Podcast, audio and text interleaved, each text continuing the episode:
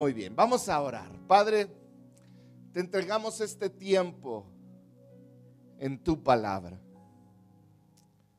Señor, yo te pido que tú estés con nosotros. Que el día de hoy tú nos reveles a Cristo. Que podamos verte en el nombre de Jesús. Amén y amén. En lo personal, eh, me considero un artista del dibujo. ¿Todos ven aquí esta hoja? ¿Sí? ¿Cuántos sabían que yo hago dibujo precioso con mano alzada? ¿Nadie de ustedes? ¿No sabe? Efra. Y luego se siente enfrente para burlarse de mí. Pero ¿cuántos sabían que sé dibujar? ¿No? Válgame. Si yo quiero dibujar a un ser humano mi concepción, pues yo puedo comenzar dibujando los pies. ¿Cuántos saben que esos son dos pies? ¿Sí? ¿Se ve más o menos? Y puedo continuar y luego dibujo los pantalones. Le pongo un cinto. Y luego después continúo y le pongo manos. Vamos a saludar, esta mano va a estar saludando y esta mano está hacia abajo. Una mano la tiene más larga porque así lo creé yo. Un dedo tiene seis dedos y el otro dieciocho porque así me sale. Ay, aquí le hacemos como que el pelo lo tenía para este lado. ¿Qué clase de pelo les gusta? ¿Como el de Raciel chino? ¿Sí? Vamos a hacer el pelo chino y una sonrisa así como la de Efraín. Miren, ¿eh? con dos dientes de fuera. No como los de Efraín, nomás la sonrisa.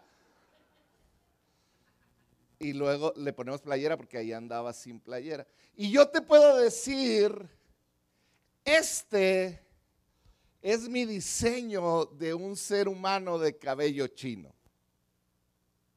Y unos pueden decir, no, pastor, tiene mucho talento. O mi esposa que sí dibuja puede decir, no lo vuelvas a hacer en tu vida. Pero yo quiero que guardes en tu mente y en tu corazón esto que acabo yo de dibujar. Porque de alguna manera cada ser humano al igual que tiene un concepto y de alguna manera dibuja a otra persona en su mente y en su corazón, cada uno de nosotros tenemos una imagen de quién es Dios. De alguna manera u otra tenemos una manera de ver a Dios. Yo puedo, yo puedo decir, bueno, es que yo así veo a Dios. Para mí esta es la construcción de lo que para mí es Dios y cada uno de nosotros tiene una descripción, una imagen, una idea acerca de quién es Dios. Si tú platicas con amigos, con compañeros, cada uno de ellos va a tener un concepto de cómo es Dios, ¿no es cierto? Cada persona de alguna manera se imagina que Dios es de esta o de aquella manera. Muchos hoy en día han llegado al punto de no creer en Dios o de creer en un Dios que ellos han ideado, han creado. La plática del día de hoy le puse el Dios que yo formé. Porque conozco a mucha gente que un tiempo creyó en Dios, amó a Dios, al Dios de la Biblia, estuvo involucrado en una iglesia, estuvo amando y predicando a Dios, pero hoy tú los escuchas y tienen un concepto diferente a Dios, un concepto lleno de humanidad, de quién o cómo es Dios, de cómo debe de actuar Dios. muchas veces por un problema personal, cambia esta idea de Dios. Yo tengo un problema, una situación donde Dios no hizo lo que yo esperaba y mi concepto, mi, mi, descripción de Dios cambia. O quizá tuve un problema con la iglesia y como la iglesia me lastimó, mi concepto de Dios cambió. Hay muchas maneras en que nuestros conceptos acerca de Dios cambian. Otra manera puede ser cuando Dios no actúa como yo quiero o yo espero que Él actúe. Entonces, en medio de la dificultad o de la crisis o del dolor y el duelo, yo me alejo de Dios o cambio de percepción de Dios. Hay personas que quieren creer en Dios, pero se les hace difícil creer en Dios por todo lo que sucede en el mundo. ¿Cómo es que si existe un Dios puede haber perversión? Puede haber esto, puede suceder aquello. ¿Cómo es que un Dios que es amor puede permitir que todo esto suceda? Te voy a ser bien honesto. ¿Están aquí todos? Muchos rechazan a Dios por la idea que ellos mismos crearon de Dios. Tú y yo batallamos con amar, aceptar, predicar a Dios por la idea que nos formamos de Dios.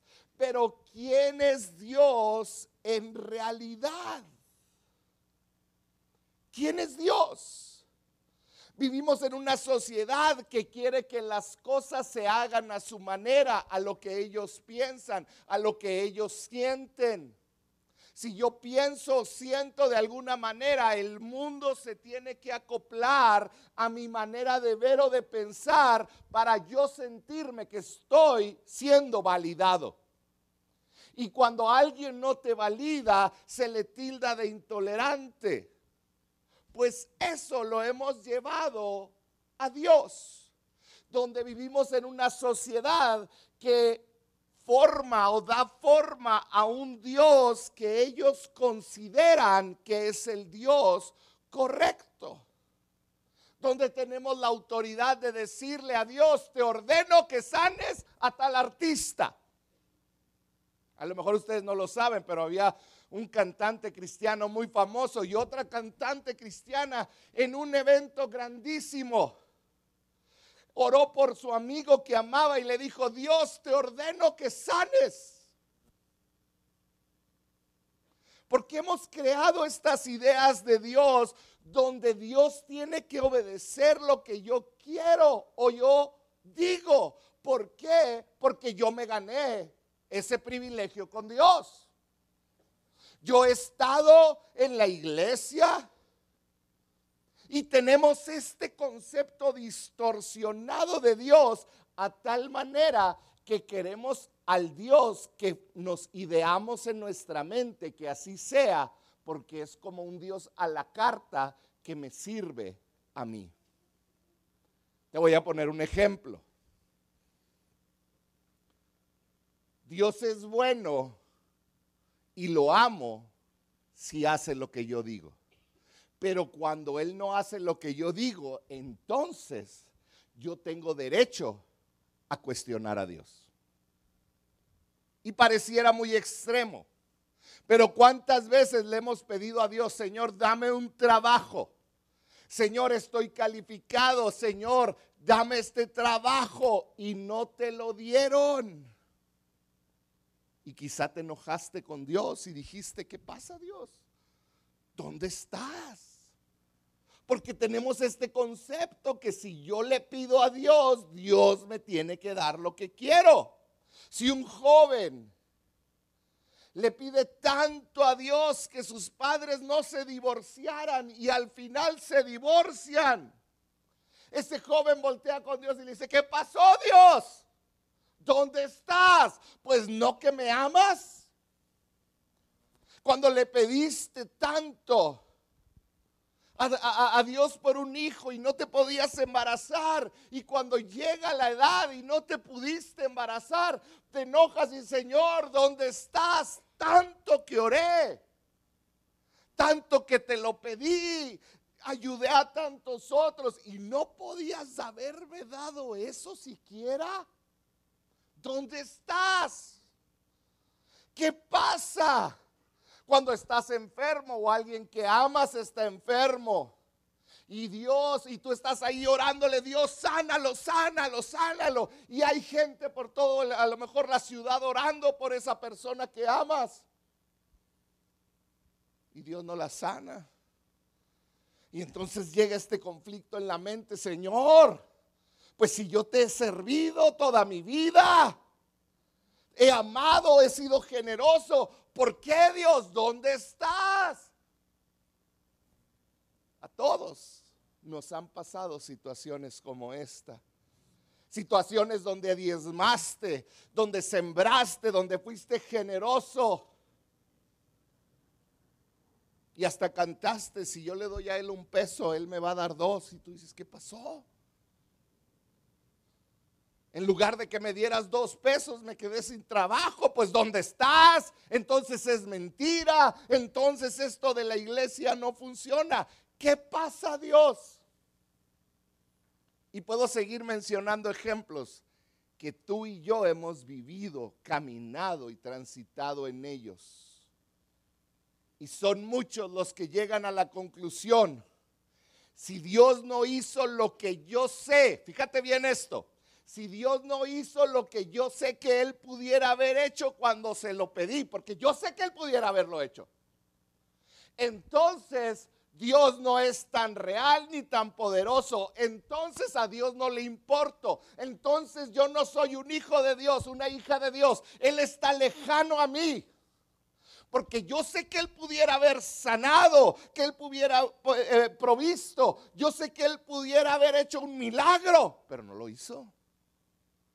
Entonces no es tan bueno como Él dice. Entonces no es tan poderoso quizá como dice, porque el cáncer pudo más.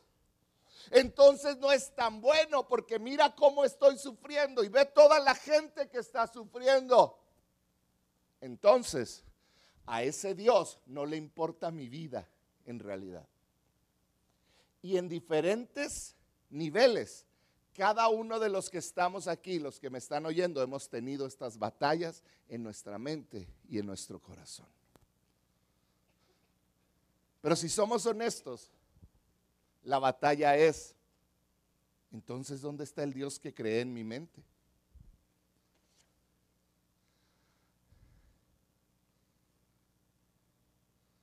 que nosotros nos creamos a veces en la mente un Dios que está a mi servicio. Que lo puedo sacar de mi cartera cuando lo necesito. Pero entonces, ¿dónde está Dios? El Dios que tú y yo formamos no existe. Es una distorsión de lo que Dios realmente es, tú y yo necesitamos reconocer y asimilar lo siguiente. Dios, grábatelo, y creo que ahí va a salir. Dios no existe para servirnos a nosotros. Nosotros existimos para servirlo a Él. Gracias. Mastícalo. Dios no existe para servirte a ti. Nosotros existimos para servirlo a Él. Pero son muchas las veces donde nosotros y el mismo Evangelio ha hecho al hombre el centro de la vida, donde ahora Dios tiene que estar. ¿Qué quiere ahora mi princesa? ¿Qué quiere ahora mi rey? ¿Ahora qué necesita? ¿Qué se le cayó? Le limpio la boquita. Y nos burlamos y puede decir el pastor está exagerando, pero eso es lo que hacemos. Tratamos a Dios como si fuera mi sirviente, pero nosotros existimos para servirlo a Él, Él no para servirnos a nosotros. Tú y yo, el hombre, no somos el personaje principal de la Biblia. Ni siquiera de la historia del mundo. El personaje principal es Él. Di conmigo, es Él. Dios no es nuestro alcahuete celestial al que le da, al que le pedimos en el momento que le pedimos y cuando queremos lo que le pedimos. Él no es tu alcahuete celestial que dice, ahora que quiere que le esconda, ahora que quiere que le dé. Dios no es nuestro genio de la lámpara que lo frotamos y nos va a dar tres deseos. No lo es. Dios no es una máquina expendedora de, refrescos celestiales que si le pones dinero y escoges correctamente, te va a dar instantáneamente lo que quieres. ¿Cuántos dicen amén? ¿Y cuántos están de acuerdo que a veces así lo tratamos? Padre, yo ya te eché mi diezmo y pedí esto. ¿Por qué no lo recibo? Porque no lo tengo y ya, inmediatamente. La gran pregunta es quién es Dios. Y para entenderlo tenemos que entender, entender nuestra posición en el mundo tenemos que entender quién es Dios. Dios es el creador, nosotros lo creado. Él es el creador, nosotros lo creado. En nuestro Dios que formamos, Dios es el creado. Es que Dios debería de matar a todos los pedófilos del mundo. ¿Cuántos dicen amén? Es que Dios debería de a los asesinos hacer, es que Dios debería, ya no debería de haber tormentas, ya no debería haber eh, tormentas ni, ni terremotos, porque actuamos como si Dios fuera el creado y nosotros los creadores. Pero nosotros fuimos creados él es el alfarero, nosotros somos el barro en sus manos, lo cual quiere decir que Él nos va a moldear y va a ser doloroso. Él es el Señor, nosotros sus siervos. Nuestro Dios no existe para servirnos, nosotros vivimos para servirlo y darle gloria en todo lo que hacemos. Esa es la razón por la que existe el hombre. Entonces, si Dios no es un Dios a la carta, no es un Dios que yo le exijo que me dé lo que yo necesito, entonces, ¿quién es Dios? Yo te quiero dar tres cosas las cuales describen a Dios. Número uno. Ay, espérenme, se me movió aquí todo.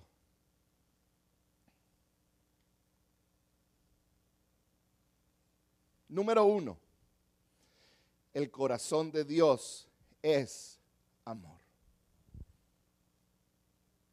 Debemos entender que el corazón de Dios es amor. Y muchas veces nosotros como seres humanos describimos amor Y cuando necesitamos algo para nosotros, una manera en la que Dios expresaría su amor es cuando Dios nos lo concede, lo que pedimos. Pero ¿cuántos papás hay aquí? Levanten su mano papá y mamá. Levanten su mano cada papá y mamá. Yo sé de cada papá y mamá que está aquí dos cosas. ¿Estás listo? Yo sé que nunca dejas de amar a tus hijos, ¿cierto o falso?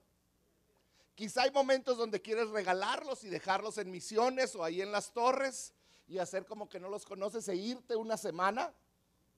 ¿Cuántos dicen amén? Díganlo, pero para adentro pero nunca dejas de amarlos, ¿cierto o falso? ¿Verdad que los hijos no los puedes dejar? Todos los de aquí nunca dejan de amar a sus hijos. Eso es lo primero que yo sé de cada papá. Lo segundo es que yo sé que cada uno de ustedes no le han dado todo lo que ellos han pedido, aunque pudieras dárselo. ¿Cierto o falso? Hay momentos donde tú dices, si yo le doy esto a mi hijo, lo voy a lastimar. Va a ser para su destrucción y no para su beneficio. Y aunque el hijo lo vea como una falta de amor, el papá restringiendo es una muestra de amor. ¿Cuántos papás así hay aquí? No estoy hablando de papá codos, ¿verdad? Pero esa es una cualidad como papás. Yo recuerdo eh, una de las reglas cuando tuvimos a nuestros hijos es que no los íbamos a dejar dormir en otras casas. Siendo pastores de jóvenes muchos años, oímos historias de terror que pasaba. Y si hay un consejo que yo doy a los papás, no dejes a tus hijos quedarse en otras casas hasta que ya tengan 17, 18 años quizá. Pero yo recuerdo que Mariana, principalmente Mariana, le encantaba, tenía dos o tres primas, amigas, y de repente nos decía, es que déjame quedarme. Y aunque ella ya sabía que la respuesta era no, para ella muchas veces fue injusto y doloroso, porque nos decía, pero a otras de mis amigas sí las dejan. Porque el, el amor a veces se expresa restringiendo.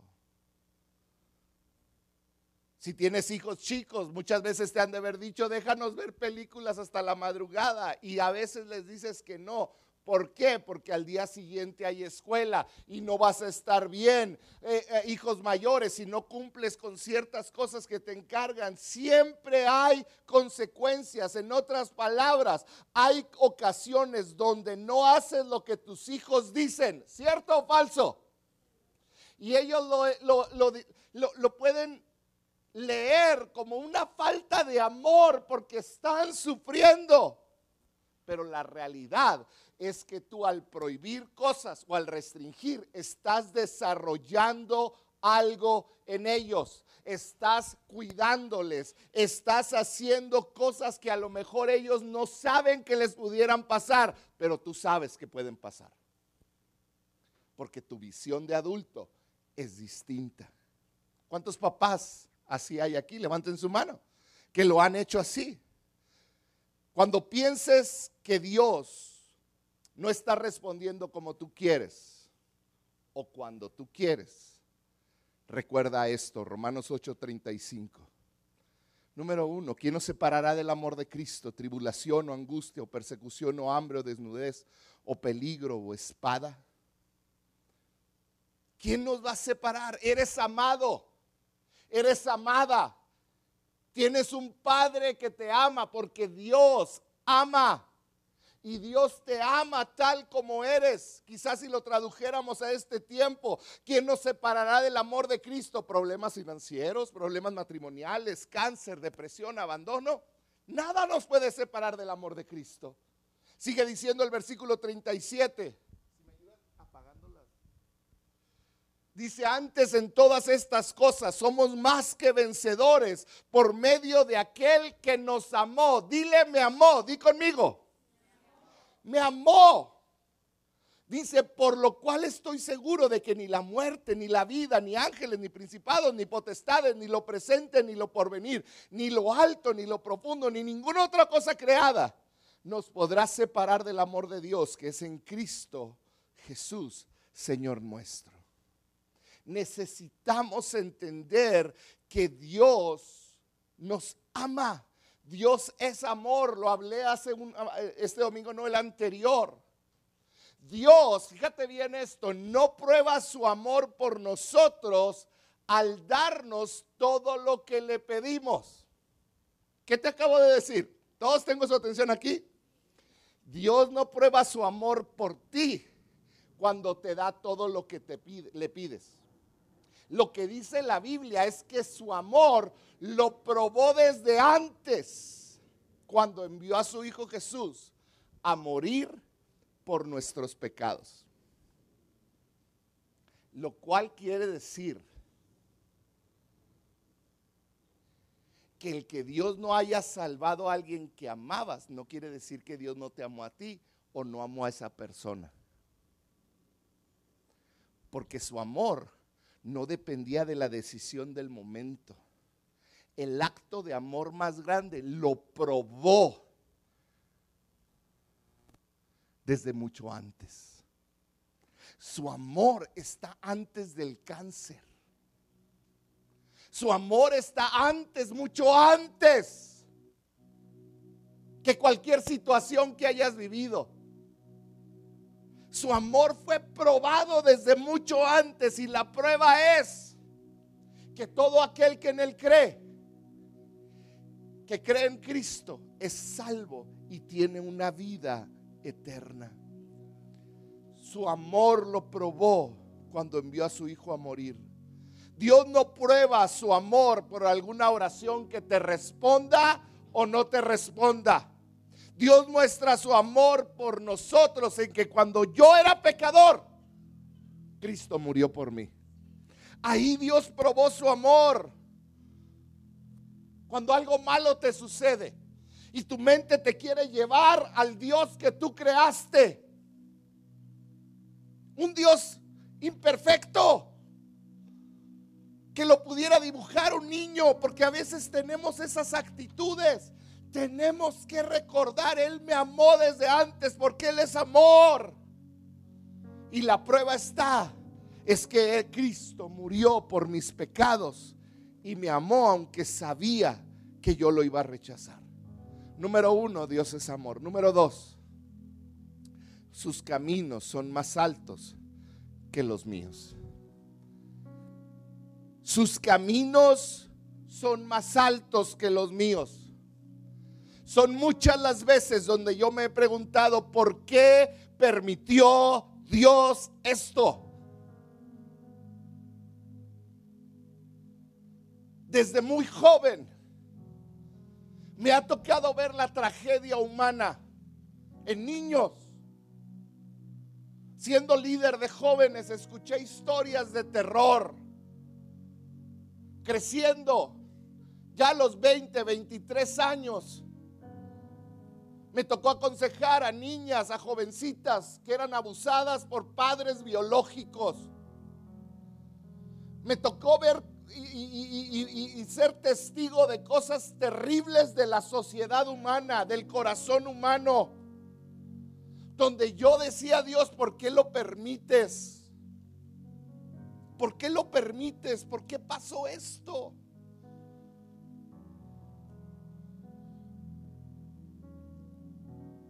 Y después de años tengo una respuesta. ¿Quieres saberla? No sé. Esa es mi respuesta. No sé. No tengo idea. No lo entiendo. Muchas veces suceden cosas que van más allá de mi comprensión. Como el por qué un niño inocente nace con alguna condición. No sé por qué. ¿Por qué alguien muere siendo joven? No sé por qué. ¿Por qué hay actos de terrorismo? ¿Por qué una persona abusa sexualmente de otra? No sé. No sé por qué. Porque hay grandes desastres naturales. No sé. No sé. Pero yo tengo que reconocer algo que Isaías escribió y dice, mis pensamientos no se parecen nada a sus pensamientos, dice el Señor. Y mis caminos están muy por encima de lo que pudieran imaginarse. Pues así como los cielos están más altos que la tierra, así mis caminos están más altos que sus caminos y mis pensamientos más altos que sus pensamientos. No sé por qué. Y hay momentos donde yo tengo que decir, no lo entiendo, no hay explicación.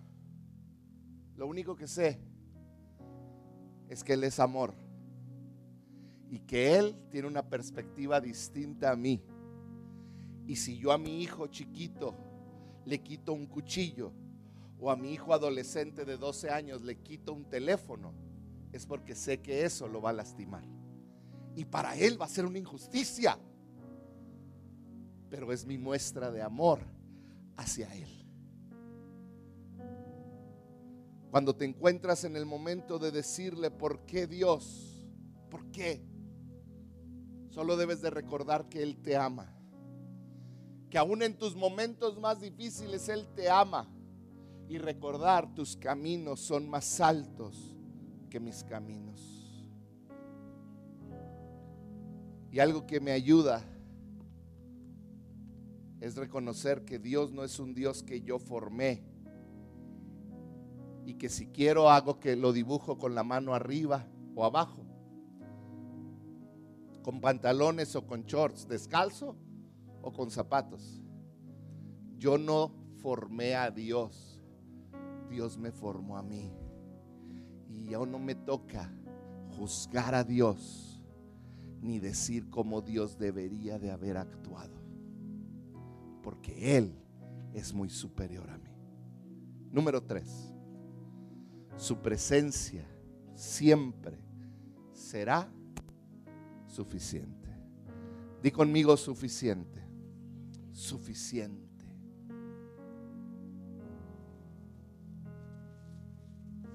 Cuando yo reconozco que el dolor me abraza, y no entiendo por qué Dios permitió ciertas cosas.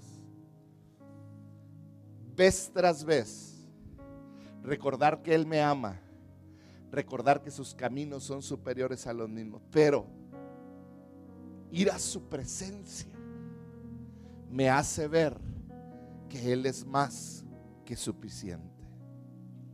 Si tú eres un cristiano de costumbre, y vienes a la iglesia por costumbre, porque lo han hecho toda tu familia. Si tú eres un cristiano que viene aquí para tener paz con tu esposa o un hijo que viene para que, oh, que me dejen en paz toda la semana. O estás viviendo una vida aquí y otra afuera, totalmente distinta. Hoy, espero y hoy entiendas de lo que te estás perdiendo porque un verdadero seguidor de Jesús es receptor del amor del Padre de una manera inigualable. El mundo predica que todos somos hijos de Dios, pero la Biblia dice lo contrario. La Biblia dice que todos somos creación de Dios, pero solo aquellos que han entregado su vida a Cristo tienen una relación con el Padre en un camino que Jesús abrió para llegar al Padre. Cuando eres un verdadero seguidor de Jesús, entiendes que lo que necesitas para vivir en paz en esta tierra y alegre es su presencia. Cuando realmente tengo acceso a su presencia, cuando estoy sufriendo, valoro esos momentos donde puedo decirle simplemente gracias por estar conmigo. Cuando realmente entiendes que tu vida en esta tierra es temporal y que realmente vas a vivir en un eco eterno, en su presencia, las cosas cambian de perspectiva. Porque tú entiendes que este no es el final. ¿Sabes? Hoy, aún en momentos difíciles, sé que mi Dios está conmigo, que Él me ama, que sus caminos son más altos que los míos y que su presencia es más que suficiente para traerme alegría y paz en mi vida diaria. David, en la Biblia, el pastor de ovejas que se convirtió en rey, pasó una parte de su vida discutiendo con Dios diciéndole, ¿por qué, Señor? Yo acá estoy olvidado. ¿Por qué me persigue Saúl? Esto es injusto. ¿Por qué lo permites? Y llega un punto donde Saúl, perdón, donde David se da cuenta que a pesar de que ha sido difícil su vida, la presencia de Dios ha estado siempre con él. Y ese momento cambió todo para David. Fíjate lo que dice el Salmo 23, 4. Dice, aun cuando yo pase por el valle más oscuro, aun cuando yo pase por el cáncer más terrible, por la pérdida más dolorosa, por el abuso, aun cuando yo pase por el dolor, aun cuando pase por el infierno en esta tierra, cuando pase por cualquier situación, dijo David, no temeré. ¿Por qué? Porque tú siempre estás conmigo. Tú estás a mi lado. Yo hoy quiero que tú entiendas esto. Él realmente siempre está a tu lado. Y su presencia siempre está contigo. Y es más que suficiente. Es más que suficiente. En tus momentos de mayor dolor puedes experimentar la mayor presencia de Dios. Porque Él está con el que duele. Él está contigo. Hay ocasiones donde te va a permitir llegar a un lugar donde sientas el dolor en tus huesos, en tu carne. Va a llegar momentos en tu vida donde vas a sentir el dolor emocional de perder o de no alcanzar lo que tanto anhelas. Pero yo te quiero dejar con una frase que desde muy joven para mí ha sido como ese impulso que he necesitado en momentos difíciles. Y es esta, hasta que Él sea todo lo que tú tienes, no vas a, no vas a poder reconocer que Él es todo lo que realmente necesitas. Cuando yo reconocí que me pueden faltar mil cosas, pero si lo tengo a Él, lo tengo todo. Ese momento cambia la vida. Eso era lo que David decía, aun cuando yo pase por el valle más oscuro. No temeré, porque tú estás a mi lado. Él siempre me ama, sus caminos son más altos y Él está siempre conmigo. ¿Qué más puedo pedir? Ese no es un Dios que yo creé a mi manera. Un Dios de bolsillo que puedo traer y sacar cuando quiero. Es un Dios que es soberano y que Él hace cosas que a veces no entiendo y no me tiene que pedir permiso. Pero que a pesar de todo, siempre está conmigo, siempre me ama y Él sabe que es lo mejor para mí.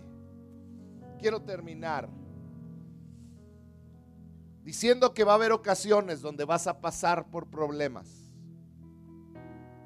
Vas a pasar por el valle oscuro. Y va a haber ocasiones donde vas a orar y Él te va a responder justo como tú querías. Y van a ser esos momentos que vas a decir, gloria a Dios. Y hay muchos de esos momentos, ¿o no es cierto? Pero también va a haber momentos.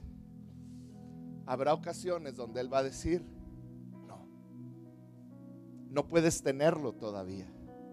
No lo voy a sanar, no la voy a sanar. No te lo voy a dar. Y vas a vivir muchos de esos momentos también. Mi oración es que cuando estés enfrentando esos momentos, mi oración es que cuando estés en medio del no, tú puedas reconocer que Él te ama, que Él conoce la situación mejor que tú y que su presencia siempre está contigo. Siempre está conmigo. Sabes, mi Dios, yo no sé el tuyo, pero este como que no sirve en realidad. Porque un Dios que yo creé no me salvó de mis pecados, ni entregó su vida por mí, ni me ama perfectamente. Mi Dios es demasiado grande, glorioso y majestuoso como para ser la marioneta de cualquier ser humano como para ser mi marioneta. Él es Señor y Él decide. Te lo voy a repetir. Mi Dios es demasiado grande, marioneta. Es soberano, Dios del universo. Y si hay algo que quiero que se vaya en tu corazón el día de hoy, es que Él no existe para servirte. Él no es tu Dios a la carta, que le pides lo que quieres y Él te lo tiene que dar. Él es el Dios al que nosotros servimos. Así que yo quiero que terminemos. Lo adoramos con muchas ganas cuando Él ha hecho lo que nosotros queremos. Cuando parece que respondió a nuestro egoísmo. Pero qué difícil, es, qué difícil es adorarlo en medio del dolor a veces, en medio de la tristeza, en medio de la incertidumbre, en medio de no saber qué es lo que viene. Por eso la Biblia habla de un sacrificio de alabanza que sube como olor fragante a su presencia. Y yo quiero que el día de hoy le adoremos, no por lo que Él hace por nosotros, sino por lo que es. La única ocasión donde Dios es un Dios a la carta es cuando tú y yo le pedimos perdón. Cuando tú te arrepientes, Él siempre te va a decir sí. Y yo creo que eso es digno de honra y de gloria. ¿Por qué no cierras un momento tus ojos?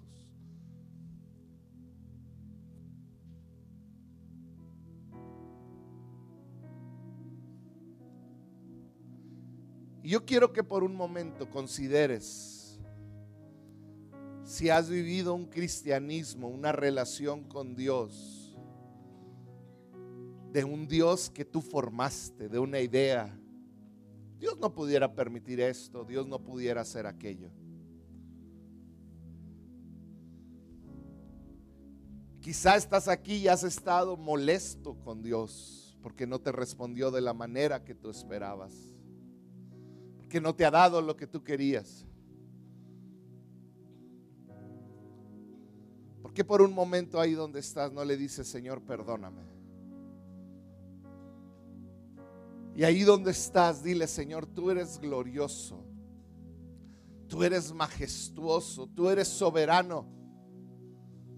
Tú estás por encima de lo que yo quiero y tú me amas. Señor, hoy te doy gracias porque me amas. Hoy te doy gracias porque me cuidas y hoy te doy gracias porque tu presencia a mi lado es suficiente. Tú eres suficiente. Ahí donde estás, dile, tú eres suficiente. En medio del dolor, en medio de la incertidumbre, tú eres suficiente. Tú eres suficiente.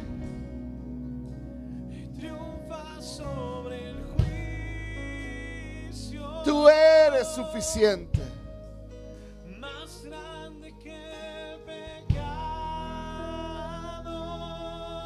Pecado. Porque no te pones de pie y lo adoras?